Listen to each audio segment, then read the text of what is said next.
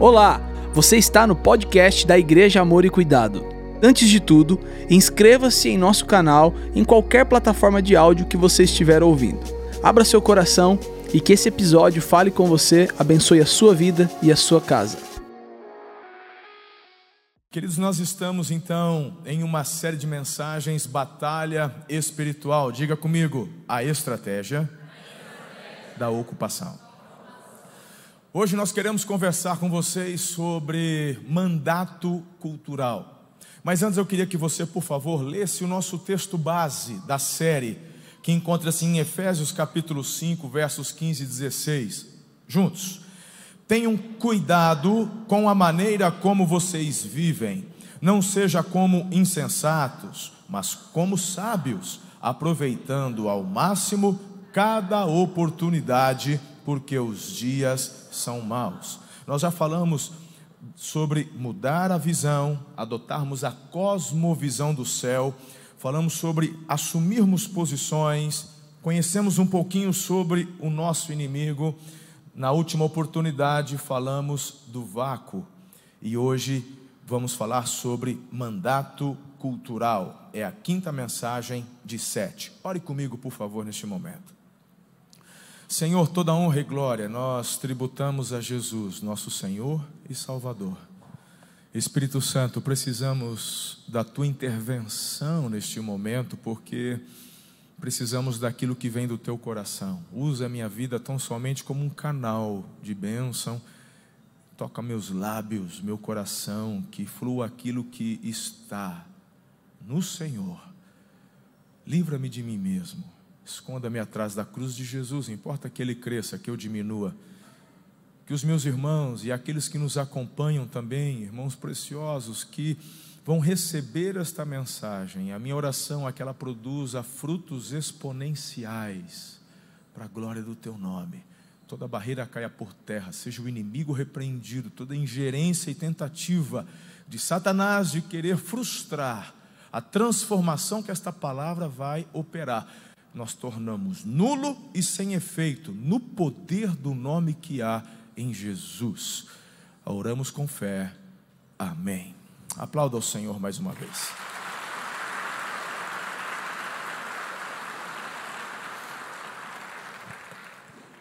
Gênesis capítulo 1, versículos 26 a 28. Mandato cultural. Então disse Deus: Façamos o homem à nossa imagem, conforme a nossa semelhança Domine ele sobre os peixes do mar, sobre as aves do céu, sobre os grandes animais de toda a terra e sobre todos os pequenos animais que se movem rente ao chão. Criou Deus o homem à sua imagem, a imagem de Deus o criou. Homem e mulher os criou. Deus os abençoou e lhes disse: Sejam férteis, multipliquem-se, encham a terra e subjuguem a terra Dominem sobre os peixes do mar, sobre as aves do céu e sobre todos os animais que se movem pela terra. Você precisa entender algo muito importante no que diz respeito a mandato cultural. Nada que Deus faz é sem propósito. Nada que Deus faz é por acaso. Ele tem uma visão, ele tem um foco, ele tem um propósito. Talvez a sua visão acerca de Deus esteja equivocada. Você, em nome de Jesus, precisa entender que o nosso Deus, ele fez todas as coisas para a glória do nome dele e colocou um propósito no coração do homem. Filhos, acontece que essa missão ela não foi dada à igreja por acaso. Sabe, não foi diferente. Quando o homem e a mulher, Adão e Eva, quando Deus criou, e essa missão logo no início, logo de cara, já foi ali aberto e colocado. O propósito que Deus dá para o homem, o propósito que Deus dá a nós, é o que denominamos mandato cultural. Se formos desenhar um pouquinho, mandato cultural é tudo aquilo sobre o qual estamos encarregados. Mandato cultural é uma incumbência, uma missão, uma concessão de poderes para desempenharmos a representação. Não é por acaso que Paulo nos chama de embaixadores de Cristo. Recebemos da parte do Senhor autoridade e poder para representarmos o céu na terra. Você e eu somos embaixadores de Cristo aqui na terra. O grande problema é que as pessoas estão acreditando em falácias, estão acreditando numa nova formatação que o mundo quer impor à igreja. Não nos interessa o que filósofos, o que o progressismo, o que as militâncias falam acerca da igreja, porque você e eu recebemos de Deus um mandato cultural, uma missão, algo para obedecermos, cumprirmos, colocarmos em prática. Diga amém. amém. Aleluia. Então, quando Deus cria o homem, ele dá algumas instruções ao homem, ele começa dizendo: sejam férteis, fecundos encham, dominem a terra. A palavra dominar usada aqui traz o sentido de governar, filhos. Somos chamados para governar. Deus não deu o mundo para o capeta, Deus não deu o mundo para o diabo, Deus criou todas as coisas e colocou o homem. Ele estipulou uma ordem na criação para que ficasse claro a você e a mim de que não somos frutos do acaso. Há um propósito. Depois de tudo pronto, ele vem e coloca o homem, a sua imagem e semelhança, e diz: governe, encha, porque eu fiz tudo isso para vocês. E aí, queridos, o que tem acontecido? Vai somando as mensagens que você já ouviu, principalmente a de domingo de, da, da semana retrasada, quanto ao vácuo. Por conta destas falácias, acabamos deixando os espaços o inimigo aproveita a brecha e ocupa aquele espaço. Nós começamos a sofrer as consequências de um governo. E eu não estou falando de política propriamente dito, estou falando de governo, onde a ação das trevas se manifestam por conta não de uma vontade permissiva de Deus, como muitos acabam acreditando, mas por conta de uma ausência, por conta de um não cumprimento de propósito e missão que Deus deu à igreja. Vivemos a consequência de uma ausência, e está na hora de você e eu consertarmos isso. E se você ficar pensando, ah, quem somos nós? Ele aqui, interior de São Paulo. Meu irmão, você não tem ideia porque o que está acontecendo aqui em Aracatuba tem acontecido em várias partes do Brasil. Muitas igrejas, muitos homens e mulheres de Deus têm se levantado e entendido a retomada do cumprimento do nosso chamado cultural aqui na terra. E precisamos unir forças para continuar avançando.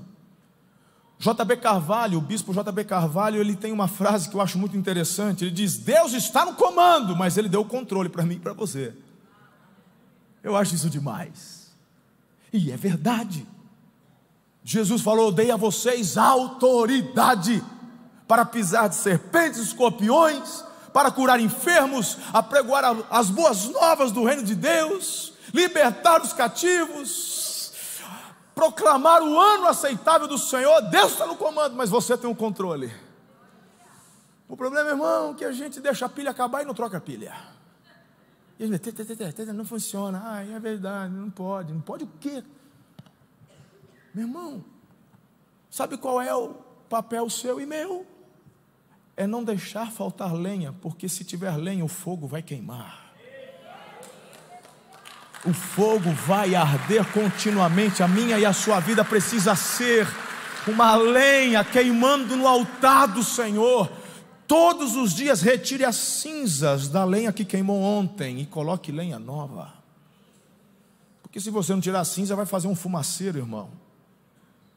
Então tire as cinzas, coloque lenha nova e o fogo vai arder, vai queimar. O fogo do Espírito não vai deixar de queimar dentro dos nossos corações, e é dessa forma que cumprimos o nosso mandato cultural, a missão que Deus nos deu. Diga assim: Deus me deu o controle. Aleluia. Recebemos o nosso chamado com a palavra abençoadora de Deus. Dominem, subjuguem a criação. Com essas palavras, meu irmão, é que começa a história da humanidade. E é interessante que por conta desta ausência e do não cumprimento do mandato que as pessoas vão invertendo os valores.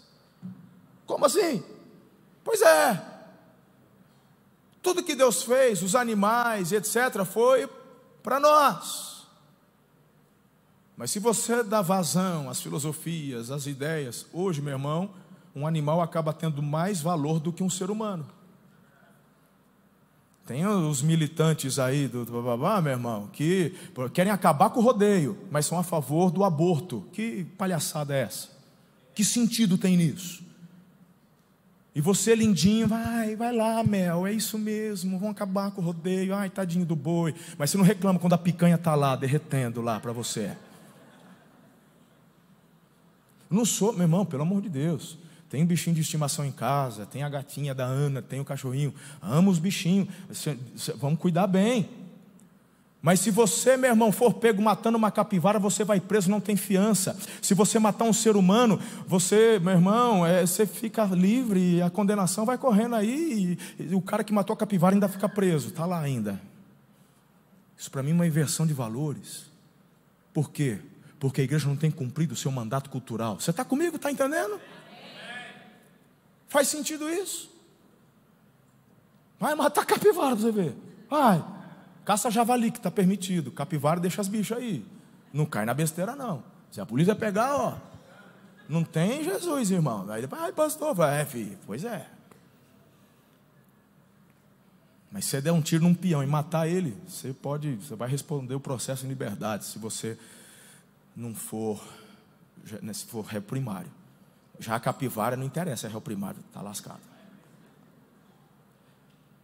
Estranho. Está estranho.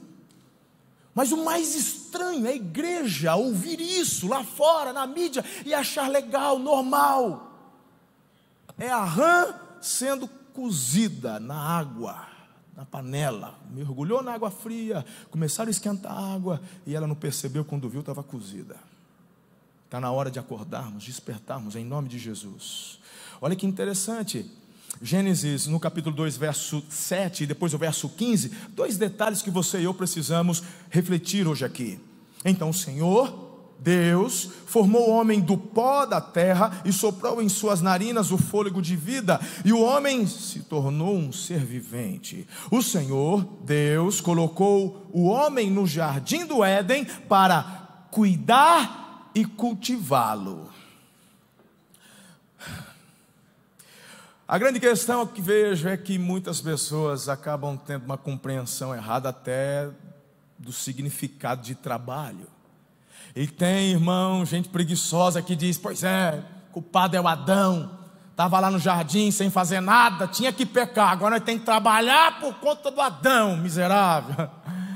Pois é, querido, aqui o texto que eu acabei de ler o Adão recebe uma ordem de Deus, isso quando ainda não havia pecado, eles eram perfeitos, puros. E tem duas palavras interessantes que você precisa prestar atenção no final do verso 15. O primeiro é a palavra cultivar, do hebraico abab, abab, que significa labutar, trabalhar, servir. E a última palavra, a segunda, é cuidar, do hebraico chamar, que fala de vigiar, guardar, ter a incumbência de algo. Então, olha que interessante. O trabalho sempre fez parte da humanidade desde antes do pecado. Falar que, que trabalho é consequência do pecado é coisa de preguiçoso, gente. É gente que não gosta de trabalhar. E eu tenho uma dica boa para você, preguiçoso. A Bíblia fala: não quer trabalhar? Tudo bem, é uma opção tua, só que você também não vai comer. Porque assim como a comida nos é essencial desde o início, Deus colocou para nós o trabalho como essencial também. Então vou te dar uma dica hoje: ame o que você faz. Porque se você amar o que você faz, você vai desenvolver, se destacar e a tua influência vai crescer ali onde você está. E se você é daqueles que fica reclamando, Ei, porque não é o que eu gostaria de fazer, pois é, É isso aí, mas não é o que você tem? Então faça o melhor. Neemias também não gostava de ser copeiro, mas Deus o usou de forma especial. Então, você já aprendeu aqui que onde você está e o que você faz, você vai cumprir o mandato cultural que Deus te deu, você vai se tornar um influenciador. Você pode, meu irmão, ser um catador de latinha, mas algo vai se destacar através da tua vida. Deus vai usar você de forma especial, em nome de Jesus. Ame o trabalho, ame o que você faz. Cultivar cultivar. Então perceba que isso tem a ver com muitos detalhes. Quem já plantou alguma coisa aqui? Você já plantou? Bacana. Eu também. Eu inventei moda esses tempo atrás, tem um, uma pimenta. Aí eu comprei pelo site a pimenta mais ardida do mundo, a Carolina Reaper Chocolate. E, e veio de lambuja a, a Scorpion Moruga. São conhecidas como pimentas nucleares. É ácido de bateria, irmão. O negócio é. Aí chegou a, a sementinha, dessa maninho. Aí tinha lá papelzinho, deixa de molho na água, planta no outro dia. Fiz. Botei lá, no, afundou, no outro dia boiou, peguei, botei na terra Maravilha, morreu, prestou não. Eu falei, gente, que negócio é esse? Aí fui fazer umas pesquisas, tal, não sei o que. Falei, ah, tem que botar numa sementeira primeiro. Falei, então vamos lá, de novo, estaca zero. A sementinha no copo d'água, 24 horas, na hora, pum, bacana. Aí eu fui lá num, num viveiro, ganhei uma sementeira. É, é, aí tem o, o, o substrato, né? E, e, coloquei no substrato e tal, tal, tal. Aí quando foi, não sei lá quantas semanas, começou a folhinha verde. Falei, é nóis, agora vai. Aí eu deixava de manhã em cima do, do, no armário lá no fundo da casa para pegar sol. Meio-dia eu chegava, botava na sombra. Aí começou a crescer, começou uns negócios bonitos, grandes, ainda na sementeira mais formosa. Vai dar pimenta para arrebentar. Eu vou abrir uma indústria de pimenta. Agora eu vou. Agora... Meu irmão, até que um dia eu esqueci, eu voltei quando foi seis horas da tarde, fui lá pegar. Pois é, morreu metade. Metade. Eu falei, gente, liguei para o Capuano, que, que mexe com agricultura. É, pastor, aconteceu isso. Ele falou, é, morreu mesmo. Eu falei, poxa, obrigado. Aí, metade morreu. Bom, ainda continuei com a outra metade. Cuidei, cuidei, e agora fiquei nos pés. O que, que Deus fala? Fala cultivar. Cultivar, cultivar requer detalhe, cuidado, atenção. Então eu falei, agora não posso mais, já sei que o sol de Araçatuba aqui, o trem é brabo, não pode ficar. Aí eu, quando eu ia viajar, falava, Ana, meninas, tira, guarda, deu tudo certo, até que chegou na hora de eu replantá-los no vaso. Aí botei no vaso. Falei, agora vai, né? Terra, adubo e tal, e todo dia água, todo dia água, aquela coisa toda, os bichos começaram a crescer e ficar formosa e tal. Maravilha. Aí, um certo dia, todo dia eu ia lá, aguava, cuidava. Aí começou a aparecer umas florzinhas. É, agora vai chegar a pimenta. Aí eu comecei a falar, é, quem planta colhe. É a palavra, é demais. Aí encheu, mas ficou florido. No outro dia eu fui lá olhar, estava forrada de florzinha no chão. Falei, ué, mas nem choveu à noite, que negócio é esse? Achei estranho. Aí, mas estava brotando ainda. Falei, não, isso aí é a primeira leva que é. Esse aí não. Tá. No outro dia, forrado o chão de flor. Falei, não é possível. Falei, mas não vingou nada, gente. Mas nenhum, ela caiu o talo da florzinha. Mas é o Satanás, eu estou orando, estou declarando. Falei, que negócio é esse? Aí eu mandei um recadinho para o Fábio Tuma, que é o cara das pimentas, do viciado em pimenta. Mandei para ele. Falou, Fábio, lascou, aqui não vai dar certo não. Esse pimenta aqui. Falei, o que aconteceu? Assim, assim, assado. Falei, não, você tem que botar calça e bora. Falei, mas quem que é essa pessoa que eu não conhecia, não me apresentou? Falou, por que, que não vem na instrução? Eu falei, não, isso aí é, para fazer isso tem que é outro curso, aí você tem que pagar o curso, aí eu te dou o caminho das pedras. Mas para você, parceiro, estou mandando, hein? Estou mandando um substrato um especial e estou mandando calciboro. Falei, aleluia, show, manda. Aí chegou um negocinho, assim, parece piche, botava num pouco d'água, colocava na, na terra, aí o calcibora, ele falou assim: ó, você pega esse calcibora, põe tanto de água e borrifa depois das 18. Falou, rapaz, você tem cara de mandinga esse negócio depois das 18? Falou, não, é porque do sol e tal. Falou, ah, tá, então tá bom, porque, porque eu sou crente. Falei, não, tal, então vai lá. Aí calciboro, depois das 18 e tal. E ele falou, ó, tem que fazer no talinho, tem que fazer. E eu fui para, e ó, não pode muito, é cada canto, tantos dias. E, Daqui a pouco floriu de novo. E eu só aqui no calciboro, calciboro. Daqui a pouco, irmão. Eu chegava de manhã, não tinha nada no chão. Eu falei, olha, agora vai dar certo. Aí ele falou assim para mim: Não é, Marcelo, é que se não põe calciboro, elas abortam. Falei, gente, olha essa militância onde chegou, nas plantas. Que loucura esse negócio. Desde, nunca saber que planta abortava, trem do inferno. Eu comecei a orar mais pela pimenta. Falei, não, não vai abortar não, você é de Jesus, você está aí para dar pimenta. Aí a florzinha começou a desenvolver, aí começou a aparecer. Ai, gente, que coisa mais linda. Aí começou a vir as pimentas, mas deu uma carga. Eu peguei um, olha, colhi um balde. Coisa linda, coisa de Deus. Haldman, eu e o Patrick já comemos um vidro cheio, quase tivemos que chamar o SAMU num churrasco que a gente fez, mas pensa num trem bom, né? Distribuir, teve gente que pediu e tal. E ó, meu irmão, sabe como é que elas estão hoje? Morreram.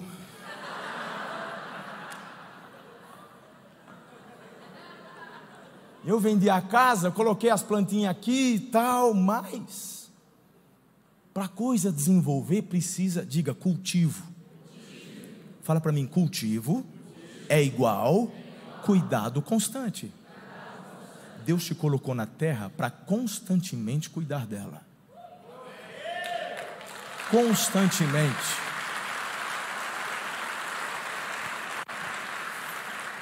Estamos aqui para cuidar dos detalhes, observar.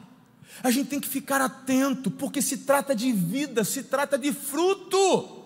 Se trata de frutificação e para dar fruto precisa de cuidado e trabalho.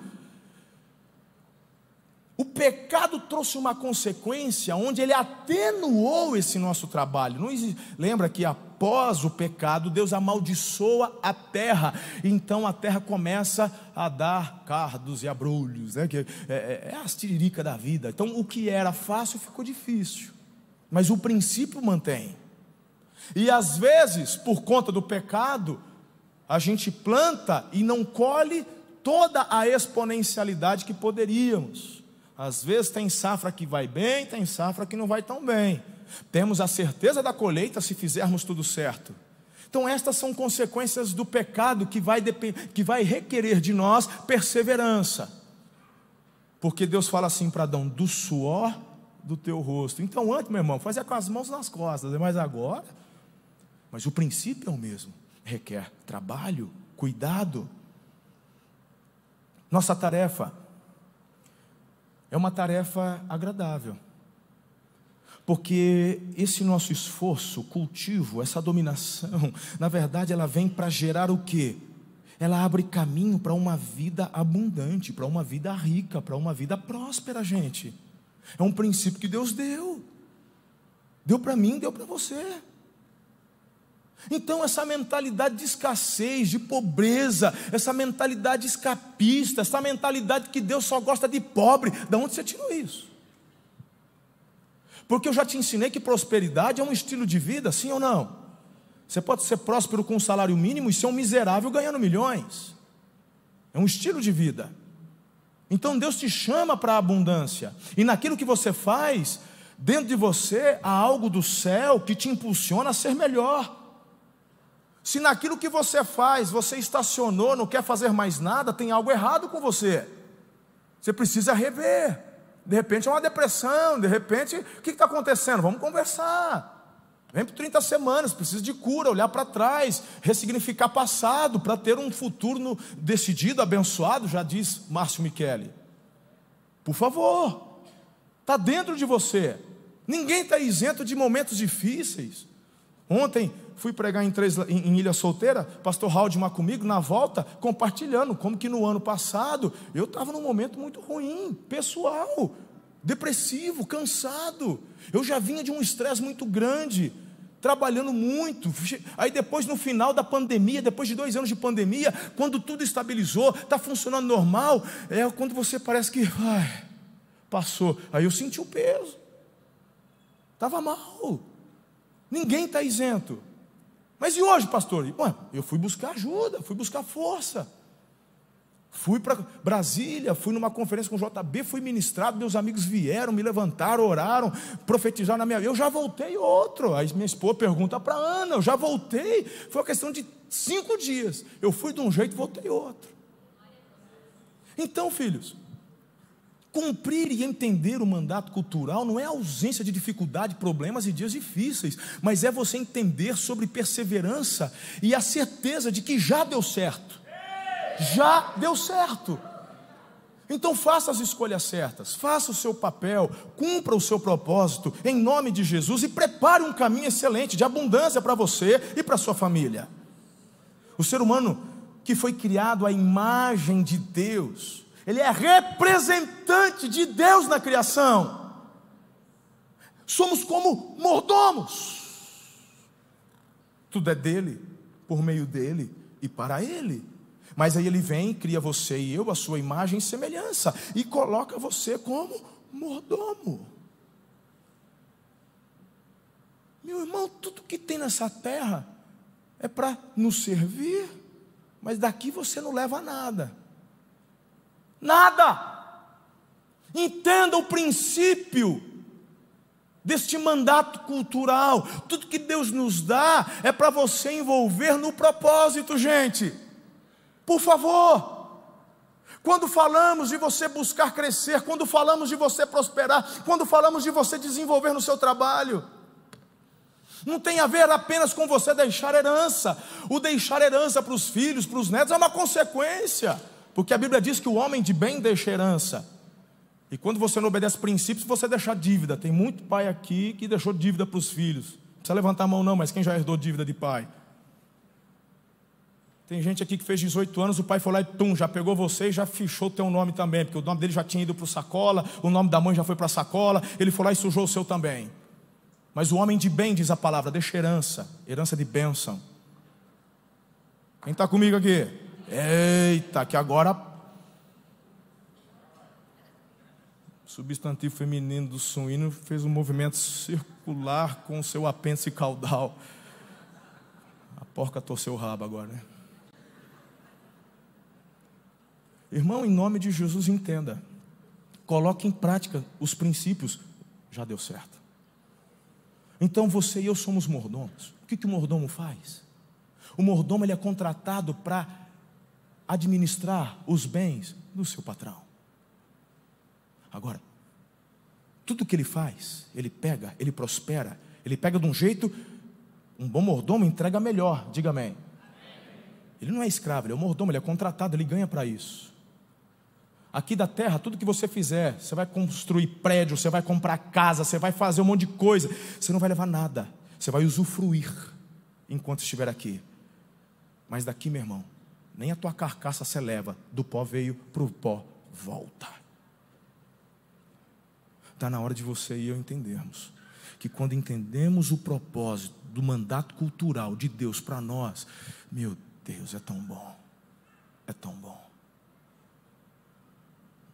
Em nome de Jesus. Sabe, tem uma galera que pegou ranço do trabalho. Eu tenho que falar isso e ele não vê a hora de aposentar. E tudo bem, você tem direito, você está lá, tem a regra, tem a lei, deu tantos anos, aposentou, glória a Deus, aposenta mesmo. Pega o que é teu, pega a bolada que pega e ó, primeira coisa, eu te aconselho, tira um tempo sabático. Seis meses, um ano, vai viajar, se você pode, vai para a Europa, se não pode, vai para o Tietê, mas vai, vai fazer alguma coisa. Mas depois que você voltar desse tempo, Volta a trabalhar. Tem gente se aposentando com 55 anos, acho que já fez muito. Quanto mais você trabalha, mais você vive. Quando você se aposenta muito cedo e para de fazer, meu irmão, para de, de empreender, para de investir, para de cooperar por algo maior, você vai perdendo o propósito da vida, morre cedo, pensa bobagem, perde o sabor da vida. Terça-feira agora tivemos aqui Sandro Gonzalez, eleito o CEO mais admirado do Brasil, tiver, se, se, se andou entre os 25 melhores CEOs do Brasil uma das maiores transportadoras, mais de 4.500 colaboradores na empresa. Estava terça-feira, você não vem de terça, perde as oportunidades. Foi uma aula de empreendedorismo, foi uma aula de, de Bíblia, foi uma aula de empresariado. Assiste meu podcast aí para não, vai, você não perder tudo. Semana que vem sai o podcast dele.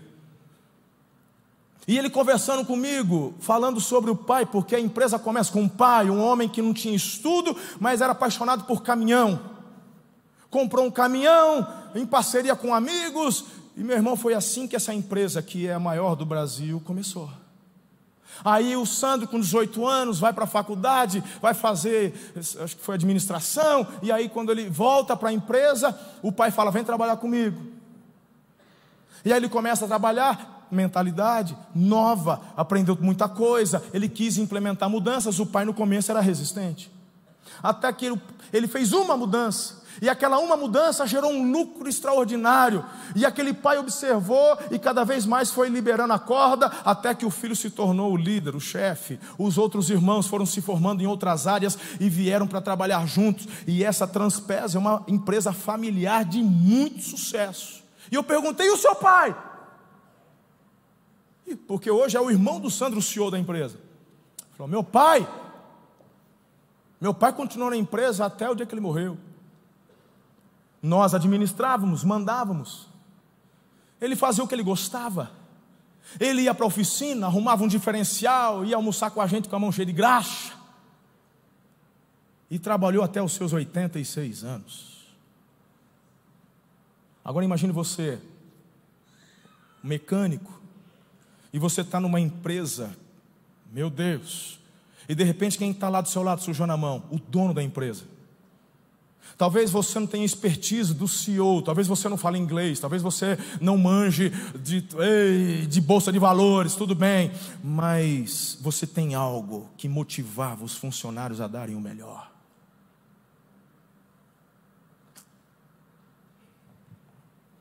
Não é o negócio aqui, mas tem a ver.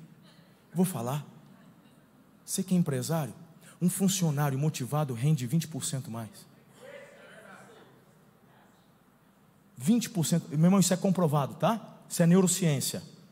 Já foi feito pesquisa, já foi feito levantamento. Então você, sabe, que fala mal do seu funcionário, você que reclama, você que nunca, é, eu vou ficar elogiando, daqui a pouco ele folga. Você é bobinho. Um funcionário motivado rende 20% mais. Vamos fazer uma conta pequena aqui? Vamos fazer? Vamos pegar o exemplo do Sandro?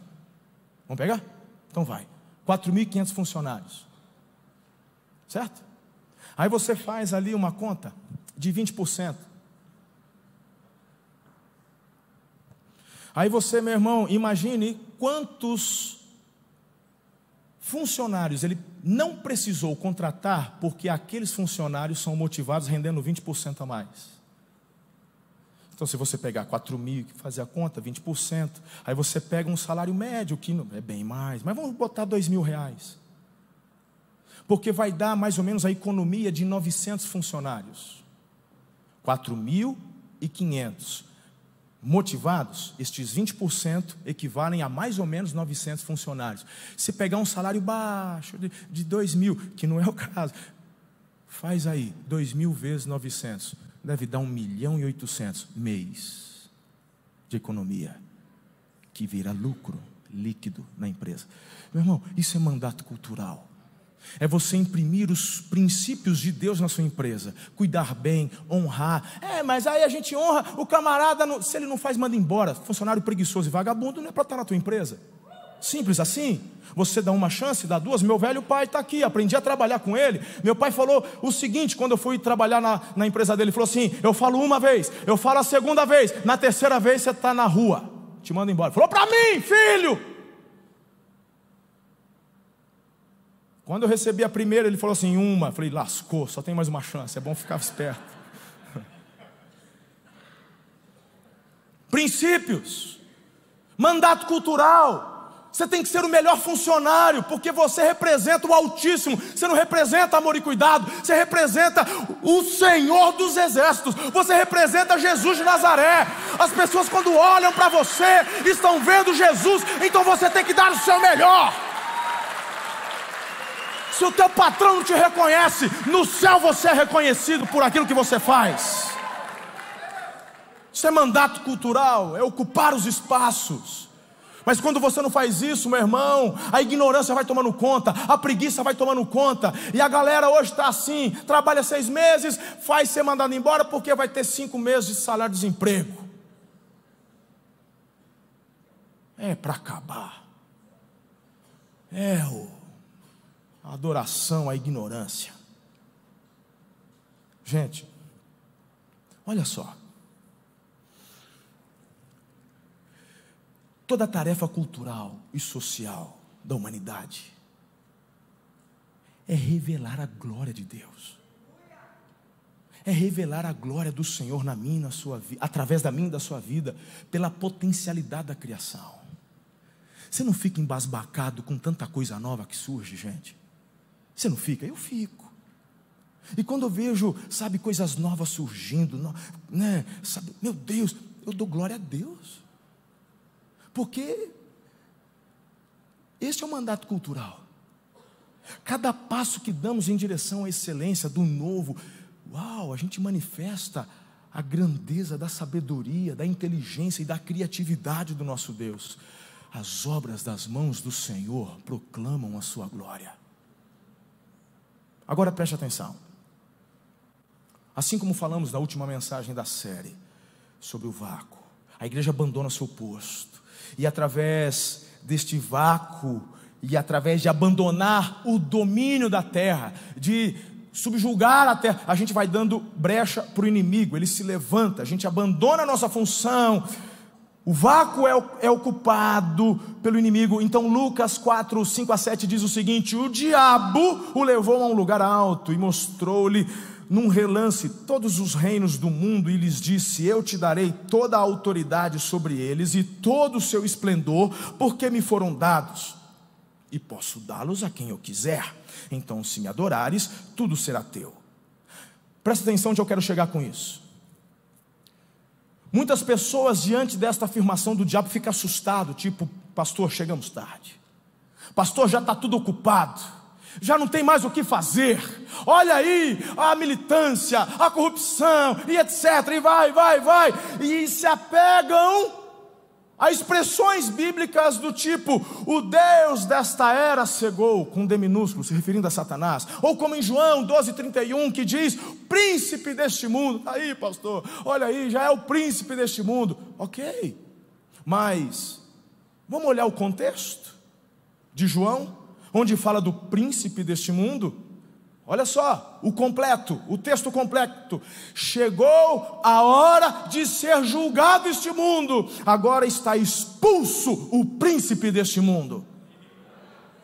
Queridos, ele tomou um espaço que não era dele, mas ele ocupou até o dia em que veio aquele que remiu a humanidade dos seus pecados, até que veio aquele que tomou a chave da morte, até que veio aquele que determinou vitória sobre a sua vida. Esse foi o ponto de transformação. Ele reinou até aqui, mas a partir de agora é o momento onde ele é expulso expulso, porque a igreja recebe do Cordeiro poder, autoridade para dominar novamente sobre a terra, tomar o que lhe é de direito, porque Deus não deu para Satanás, Ele deu para você, Ele deu para mim. Aleluia! Chegou a hora, disse Jesus. Ele era o príncipe deste mundo. E Jesus vem para redimir todas as coisas, e a natureza aguarda a manifestação dos filhos de Deus. Uau! Olha só, Paulo em Colossenses capítulo 2, porque tem gente que ainda fala assim: é, pastor, mas essa remissão vai acontecer no milênio, e quando Jesus voltar, fala: ei, meu irmão, Jesus já veio, morreu e ressuscitou. E ele já falou para a igreja: avance e o inferno recua. Ele já falou, já, já foi determinado, já é função nossa. Colossenses 2,13 diz: Quando vocês estavam mortos em pecados e na incircuncisão da sua carne, Deus os vivificou com Cristo, Ele nos perdoou todas as transgressões, cancelou a escrita de dívida que consistia em ordenanças e que nos era contrária, ele a removeu, pregando-a na cruz e tendo despojado os poderes e as autoridades, fez deles um espetáculo público, triunfando sobre eles. Onde? No milênio? Na cruz. Ele já triunfou na cruz. Por isso que com Cristo somos mais que vencedores. E ponto final. Ele já venceu o que foi profetizado para Eva, porque em Gênesis 3,15 diz: O descendente da mulher virá e ele pisará a cabeça da serpente. Foi cumprido na cruz. Jesus veio, morreu, aleluia, ressuscitou. Então, o príncipe deste mundo já foi despojado. Olha só, que detalhe lindo que eu vou dar para você aqui. O profeta Daniel, em seu livro, ele tem uma visão profética. E nessa visão ele vê alguns animais que eram governantes de algumas eras do mundo, que dominavam e subjugavam a terra. De repente, Daniel ele tem a visão de um chifre, e esse chifre mostra uma autoridade, e esta autoridade guerreava contra os santos e derrotava os santos. Mas neste momento, na visão de Daniel, chegou o ancião de dias, e a Bíblia fala que o ancião de dias é Jesus. E quando o ancião de dias ele chega, ele põe ordem. Veja só, Daniel capítulo 7, versículos 21 e 22. Enquanto eu observava esse chifre, guerreava contra os santos e os derrotava, até que o ancião veio e pronunciou a sentença, a sentença a favor dos santos do Altíssimo. Chegou a hora de eles tomarem posse do reino. Aleluia. Ele veio e declarou a você, igreja: tome posse do reino. Para de aguardar a manifestação no futuro. Aconteceu há mais de dois mil anos atrás. Se posicione, em nome de Jesus. Jesus veio, já decidiu, pronunciou a sentença a sentença. Então, o que, que você está esperando para fazer a diferença? O que, que falta? Filhos, o nosso mandato cultural diz respeito a tomar posse novamente do reino. O reino que o ser humano entregou nas mãos do diabo. E tudo isso porque deixou o lugar num vácuo. Nossa missão é colonizar a terra com a cultura do reino de Deus, a cultura dos céus, ver os céus sendo manifestados na terra, por seu e por meu intermédio. Por isso que Jesus disse: o que ele falou da igreja? Nós somos o que da terra? Sal. E o que mais? Luz.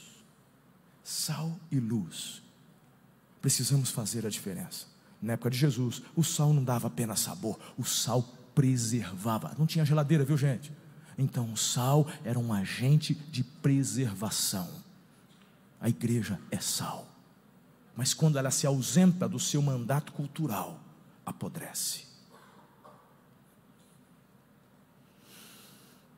Sabe, tentaram resumir a função e a tarefa da igreja só a pregar o evangelho e dar comida para pobre.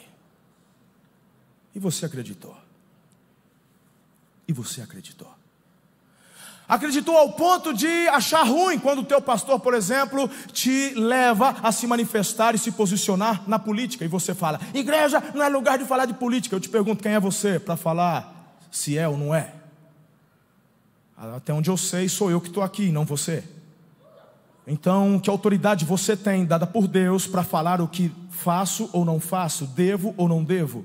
Eu tenho a palavra que me abaliza e não a sua opinião. Você não está aqui obrigado. A porta está aberta e você foi convidado e você entrou e está em liberdade para entrar e sair a hora que quiser. Eu não vou te falar nada só para te agradar. Esse pastor que vos fala não tem seus sermões e oratórias preparados para agradar os ouvidos dos ouvintes. Não. Esse pastor que vos fala tem a incumbência do céu de trazer aquilo que o Espírito Santo quer falar à igreja. Então, eu tenho uma palavra para você, com muito amor, com muito carinho e com muito temor e tremor diante do santo nome de Deus. Não serei acusado por não me posicionar. E a acusação que eu falo não são das pessoas, porque é o único que pode me julgar é o Senhor. Eu vou falar. Eu já estive de um outro lado, irmão, onde pensava assim também. Ah, não vamos falar porque gera na igreja desconforto, porque tem a galera daqui, tem a galera de lá. Eu já pensei desse jeito e pedi perdão ao Senhor. O pastor está preparando a cama, né? Pelo jeito vai ser, vai, ser, vai ser prefeito, vai ser candidato. Eu não fui chamado para ser prefeito, não fui chamado para ser vereador, não fui chamado para ser deputado, não fui chamado para ser presidente, porque qualquer uma dessas funções seria muito aquém daquilo que eu já exerço hoje. Eu sou chamado por Deus e você também para influenciarmos um governo. E quando eu deixo a minha posição de influenciar, eu perco, querido. Eu estou perdendo. Então, por exemplo, se você acha que eu tenho falado muito com relação a essas eleições, você não viu nada, espera começar as eleições. Espera começar. Porque eu vou te falar uma coisa. Eu tenho algumas dicas aqui e vou falar para você daqui a pouco sobre isso. Mas JB Carvalho tem mais uma frase dele que vai nos impactar. A missão da igreja não se resume em sobreviver, a missão da igreja é o mesmo que invadir.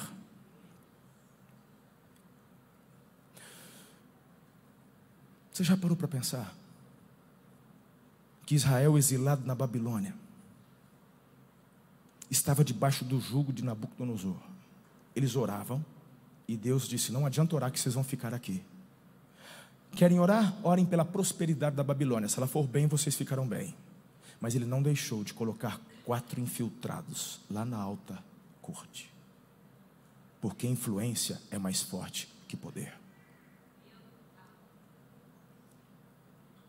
Através da vida de Daniel, Nabucodonosor se rendeu e disse: Só há um Deus, o Deus de Israel que deve ser temido e adorado. O cara que levantou uma estátua para ser adorado o nome dele, ficou pastando que nem um jumento por tempos, porque não deu glória a Deus.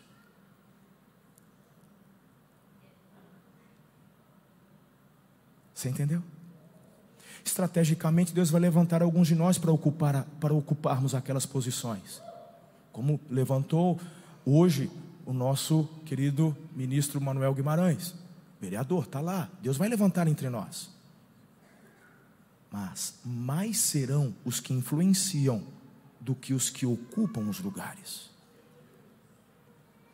E aí, irmão, para a gente, em nome de Jesus, cumprir o mandato cultural de governar o que Deus nos deu, eu tenho três orientações para vocês.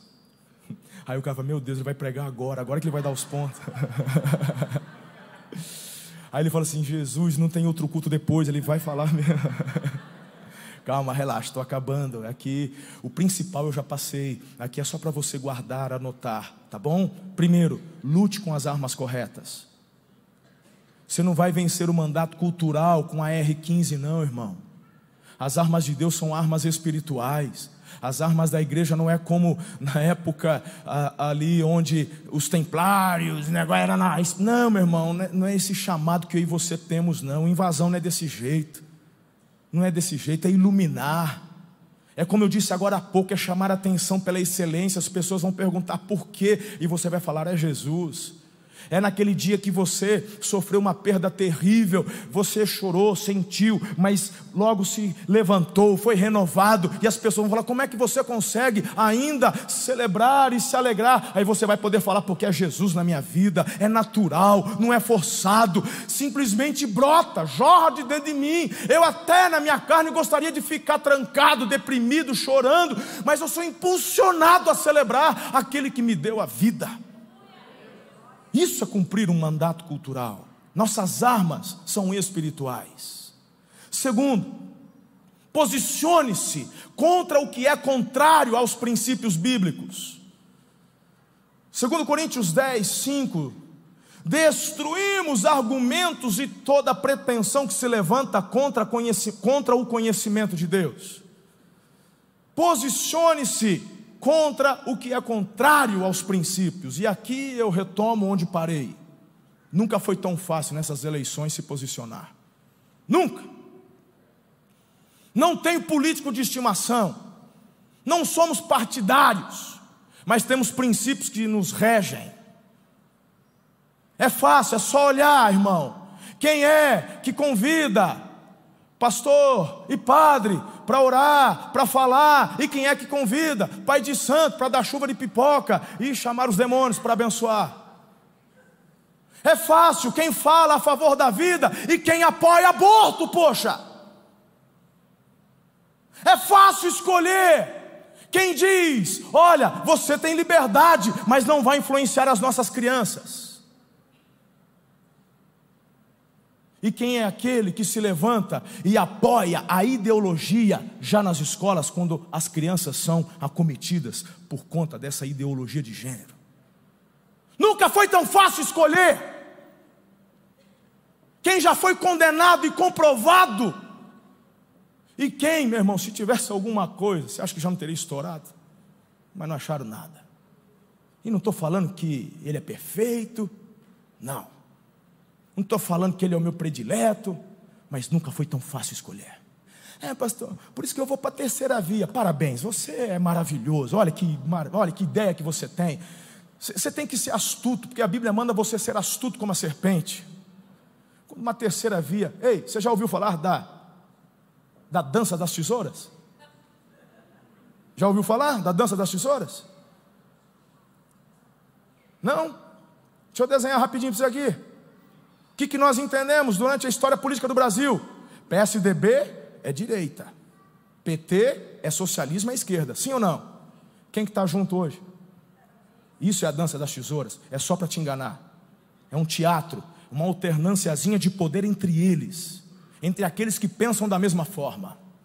Você tem que ser mais esperto. Quando uma terceira via se levanta, é para enfraquecer justamente aquele que tem a chance de ganhar para poder, quando você apoia uma terceira via, porque eu não gosto do Bozo, aí você favorece, meu irmão, o condenado. Você está de brincadeira comigo. Aí você fala, pastor, toma cuidado, ele, ele foi absolvido. Absolvido nada! Vai ouvir o ministro Fux, que se pronunciou ontem ou antes de ontem, onde disse: o que aconteceu foi uma anulação, e a gente sabe por que aconteceu essa anulação, mas o ministro Fux, e eu repito as palavras dele, está comprovada a roubalheira. Eu, no lugar dele, teria vergonha de falar isso como o presidente do Supremo Tribunal, ou seja, reconhece que anularam uma questão em detrimento de acusações sérias e provas concretas de que de fato foi roubado. É impressionante. No cota não, que eu não vou parar. Está amarrado, Satanás.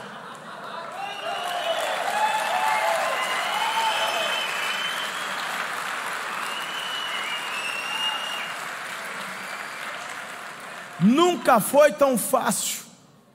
Você precisa se posicionar. Quem é contrário aos princípios que você e eu acreditamos, e quem é a favor.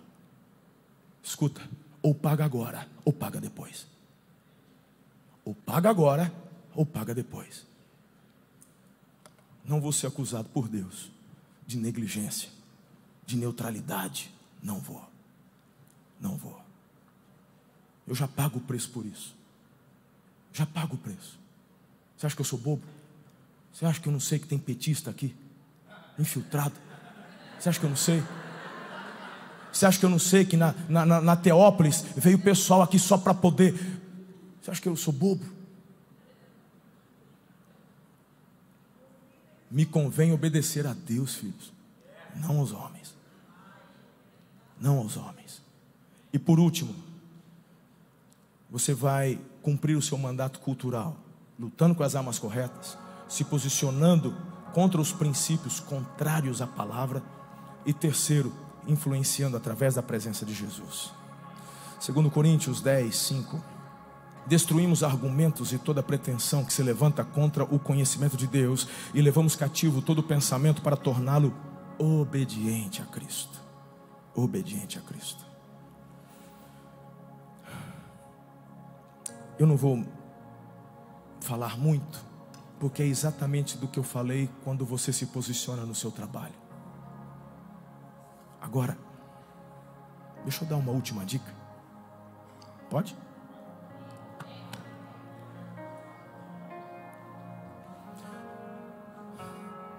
Que autoridade eu tenho para influenciar lá fora, se não influencio primeiro dentro de casa?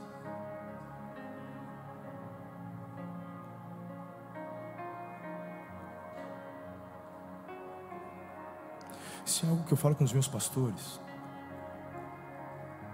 Se você na tua casa vive um inferno, um pé de guerra, seja no mínimo coerente.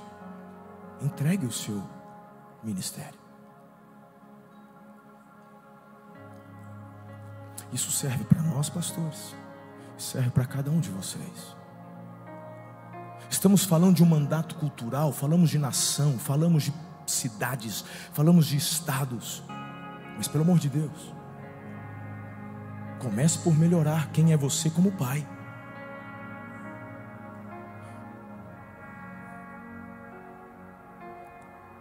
Porque antes de proteger seu filho das escolas que estão todas deturpadas, se você fizer o papel e a tarefa de casa, o coração vai ser blindado do teu filho. Ele vai estar lá, como nós estamos no mundo, igual o Covid. Ele não foi embora, ele continua. Só que estamos gerando anticorpos. A gripe nunca foi embora. O teu corpo criou resistência.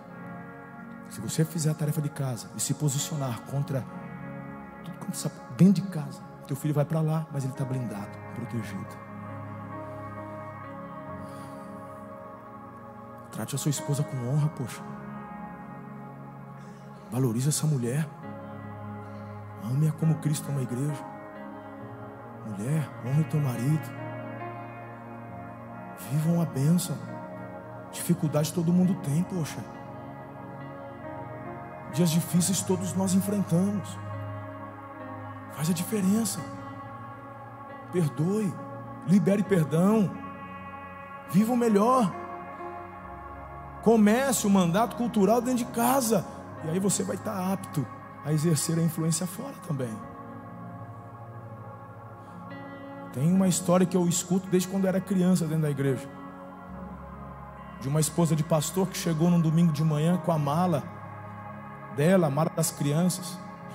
Na hora que ela chegou, o pastor você, mãe, essas malas você não vai viajar, a gente não tem nada. Não, eu vou morar aqui agora. Está louca, mulher? Vai morar aqui na igreja? Por quê? Eu falei, não, porque o homem que você é aqui é maravilhoso, atencioso, educado. Lá em casa é o capeta, então eu não vou morar na igreja. Não sei se é verdade. Espero que não. Mas eu sei que acontece. Isso é a realidade. Exercer o chamado para o qual Deus nos chamou é começar ali do zero. Você não vai colher pimenta se não tratar direitinho a semente, ela morre. Tem gente que se contenta só com um arbusto. Afinal de contas, cresceu o pé de pimenta, tá bonito, até serve de enfeite. Mas eu não plantei para ter arbusto de pimenta, eu plantei por causa dos frutos. Por que, que você casou? Por que, que você construiu família? Porque todo mundo casa? Que te obrigaram? Porque É melhor que estar solteiro, pelo menos, um ajuda o outro? Ou para usufruir dos frutos do matrimônio? Mire nos frutos, irmãos, e não na árvore. Cultive, preste atenção nos detalhes. Se não estiver dando certo, sempre tem alguém que sabe dos segredos. Eu liguei para o cara da pimenta. Você tem uma equipe pastoral. Você tem uma família da fé que está aqui para te ajudar. Ninguém sabe tudo. O que, que você acabou de ouvir do teu pastor em novembro? O que, que você ouviu de mim? Eu fui buscar o quê? Ajuda. Você está achando que eu super-homem? Não vai exercer mandato cultural coisa nenhuma se não começar do zero. Coloque-se em pé. Vamos orar.